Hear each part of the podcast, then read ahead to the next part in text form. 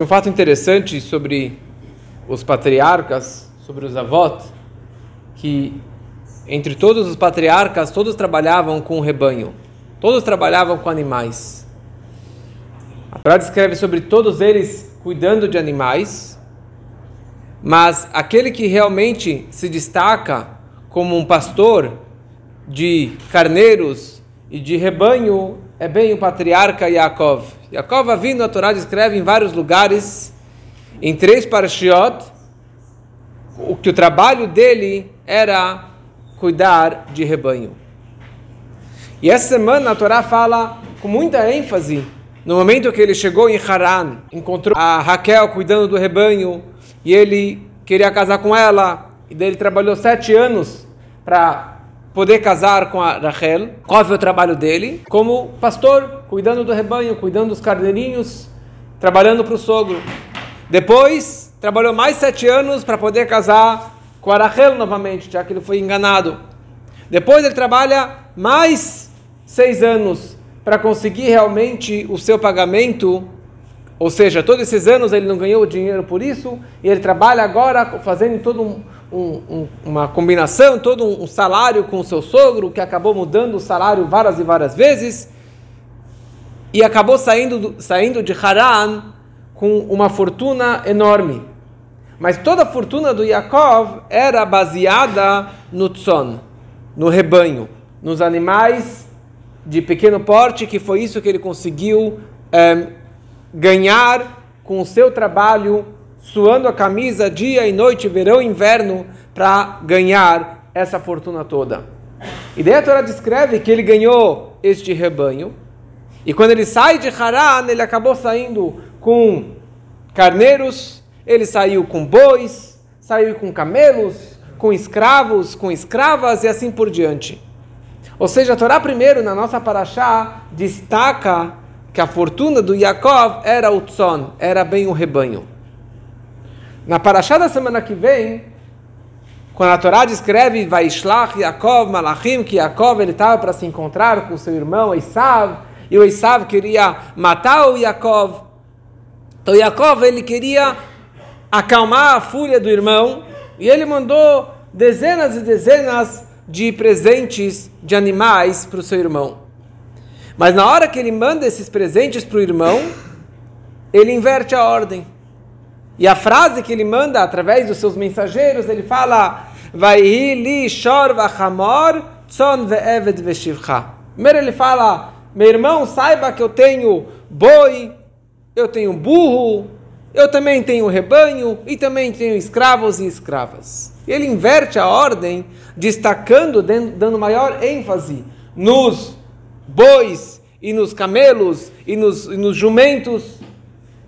E depois ele coloca em terceiro lugar, em quarto lugar, ele fala sobre o seu rebanho. Interessante porque realmente, se o principal é, trabalho dele e ocupação dele era com o rebanho, porque no momento que ele vai se encontrar com seu irmão, ele deixa isso daqui por último.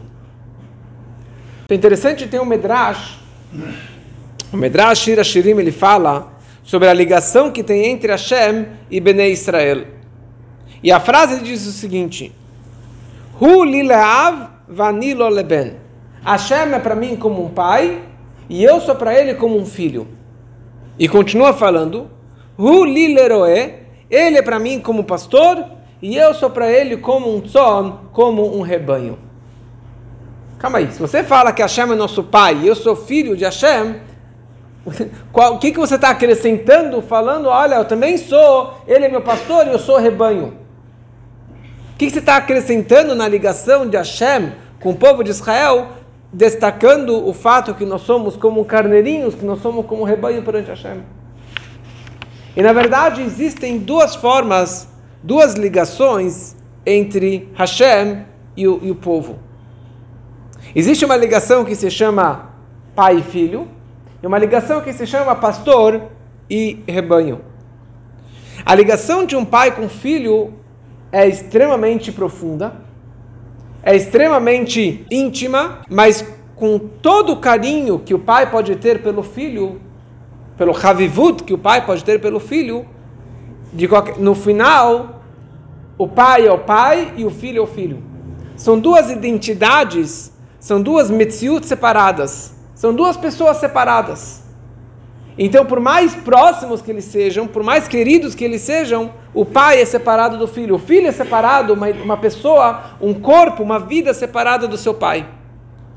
Então, o fato que o filho é uma pessoa separada, independente do seu pai, e ele traz nachas, ele traz satisfação para o pai, então isso traz uma havivut, um carinho muito grande para o pai, pelo fato que ele tem um filho que está separado dele, e ele traz para ele essa satisfação, essa alegria, então traz para ele esse, essa, essa havivut. Agora, se a gente está falando um nível que está acima dos mundos, um nível que Hashem lá em cima, como que o rei Salomão fala, Gam ben ve'ar en lo. Nem irmão e nem filho ele tem. No nível, na essência de Hashem, no Atzmut, na essência de Deus, não tem filho, não tem irmão, não tem essa proximidade, porque ali para ele é tudo a mesma coisa. Você vai pensar que naquele nível, na essência máxima de Hashem, não tem essa proximidade com o povo. Ou quão queridos nós somos perante a essência máxima de Hashem. Então essa, isso, essa ligação da essência máxima de Hashem com o povo é comparado com a ligação que tem entre os carneiros, entre o rebanho e o pastor. Você não tem como comparar um pastor, um ser racional, com os animais. Não tem nenhuma um meio de comparação entre eles, de aproximação entre eles. Porque o carneiro não é nada em comparação ao seu pastor. Mas o pastor, ele ama seus carneirinhos. Como que Moshe Rabbeinu amava seus carneirinhos. Como que Jacob Avino amava seus carneirinhos. Por quê? Porque, apesar que é totalmente desproporcional, mas ele tem essa, esse carinho, ele tem essa aproximação por eles. Ou seja, pelo fato que ele é tão distante, ele traz uma alegria muito grande. Hoje seria comparado com você vê as pessoas, todo mundo tem cachorro, um, dois, três, quatro cachorros em casa. E o carinho que eles têm pelos cachorros, o carinho que eles têm pelos animais, é, você fala qual a ligação que tem entre o dono do cachorro e o cachorrinho. Mas isso traz uma satisfação enorme para aqueles que têm cachorro, porque eles têm essa companhia, têm esse carinho por aquele animal. Então, mesma coisa em relação ao pastor e os seus carneiros. Mesma coisa em relação à essência máxima de Deus e o povo de Israel. A ligação que tem entre a essência máxima de Hashem e o povo de Israel é totalmente desproporcional. Mas apesar disso, ele tem um carinho máximo pelo povo de Israel. E essa é que é, na verdade, a maior grandeza. E isso é traduzido como a palavra bitul. Bitul significa essa submissão, essa anulação, esse que ele é tão insignificante em relação ao patrão, em relação ao pastor, mas pelo fato que ele é tão insignificante, ele é tão distante, eu tenho um carinho extra, eu tenho uma aproximação máxima com essa, com essa criatura. Então, apesar que nós somos batel, nós somos nada em comparação à essência de Hashem, mas por isso mesmo que ele tem toda essa alegria e essa aproximação com o povo de Israel. E na nossa vida, esses dois nomes de filho ou rebanho também temos no nosso dia a dia, no nosso serviço a Hashem, no nosso avodat Hashem. Quando, a gente, quando Bnei Israel é chamado de Ben, isso significa um Ben Torah, uma pessoa que estuda a Torá. A pessoa que se dedica à Torá, ele tem a sua metziut, ele tem a sua pessoa, ele tem a sua independência. Ou seja, eu estou estudando Torá, eu estou usando o meu intelecto, eu estou usando as minhas forças, as minhas capacidades para ser alguém, para ser um grande raham, para ser um grande líder, para ser um grande mestre, conhecedor da Torá. É uma ligação com Hashem. Mas eu existo, eu sou o grande raham, eu estudei toda a Torá, eu estudei tantos mamarim, eu estudei todo o chás, eu. Agora existe uma condição. Para a pessoa ter sucesso no estudo da Torá, tem que ter, antes de mais nada, tem que ter um bitur, tem que ter essa submissão, tem que ter essa auto. É, é, não anulação, mas esse, essa submissão e esse a pessoa ter esse sentimento que eu não sou nada. Não é que a Torá é minha e que eu adquiri, é que é minha inteligência. Não, tem que saber que Modeani lefanecha. Você começa o dia com esse reconhecimento que Hashem é o Todo-Poderoso e eu não sou nada. Eu sou o bater. Eu, eu sou nada em comparação a Hashem. No momento que você começa com essa submissão, o seu estudo vai ser com sucesso absoluto. Por outro lado, tem um trabalho que se chama Tzon.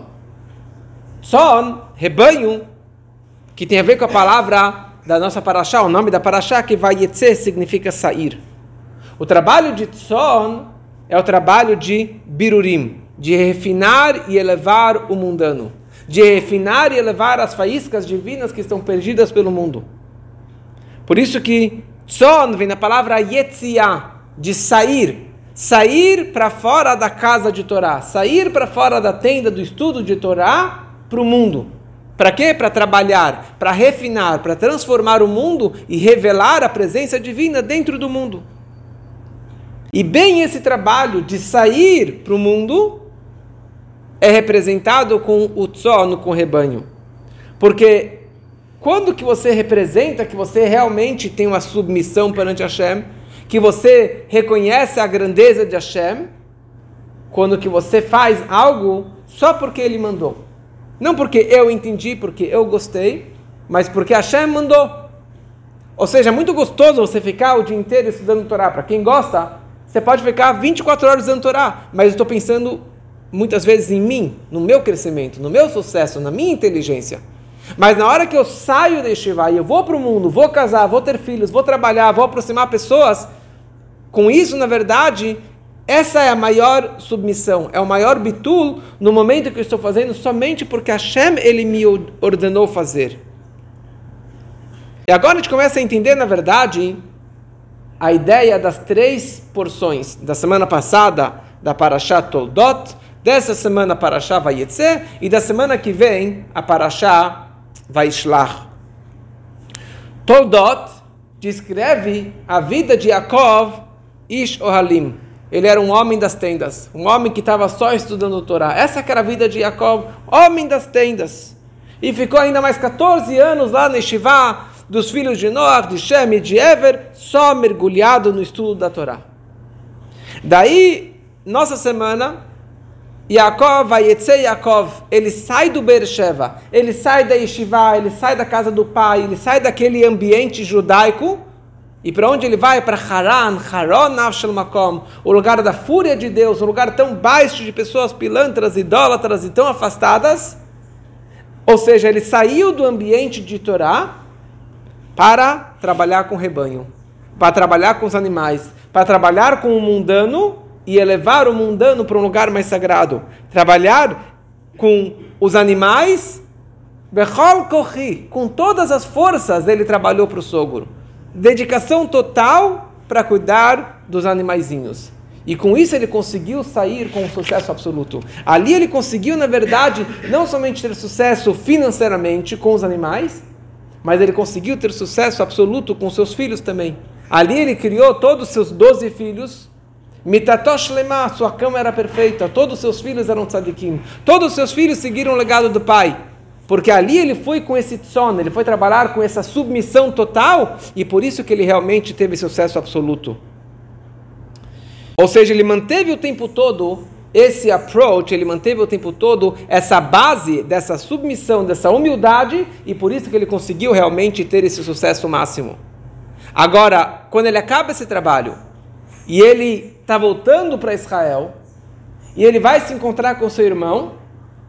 Então ele já estava muito forte, estava muito bem espiritualmente. E a base dele era o rebanho e com isso ele conseguiu transformar e ter sucesso no seu avodat Hashem, no seu serviço a Deus, com burro, com camelo, com escravo, com escrava, com dinheiro, com joias, com tudo que ele teve, ele teve sucesso absoluto. Agora, no momento que ele vai se encontrar com seu irmão, que era Isav Arashá, Isav o perverso, então ele vira para ele e ele muda o papo. Ele muda a conversa.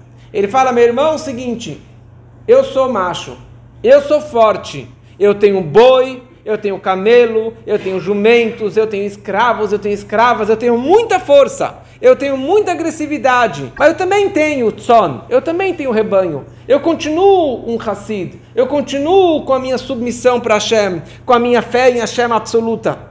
Mas se você vai vir de uma forma agressiva comigo, saiba que eu tenho burros, eu tenho jumentos, eu tenho touros, eu tenho camelos, eu tenho muita força para ser agressivo com você também. Eu sei falar no seu idioma.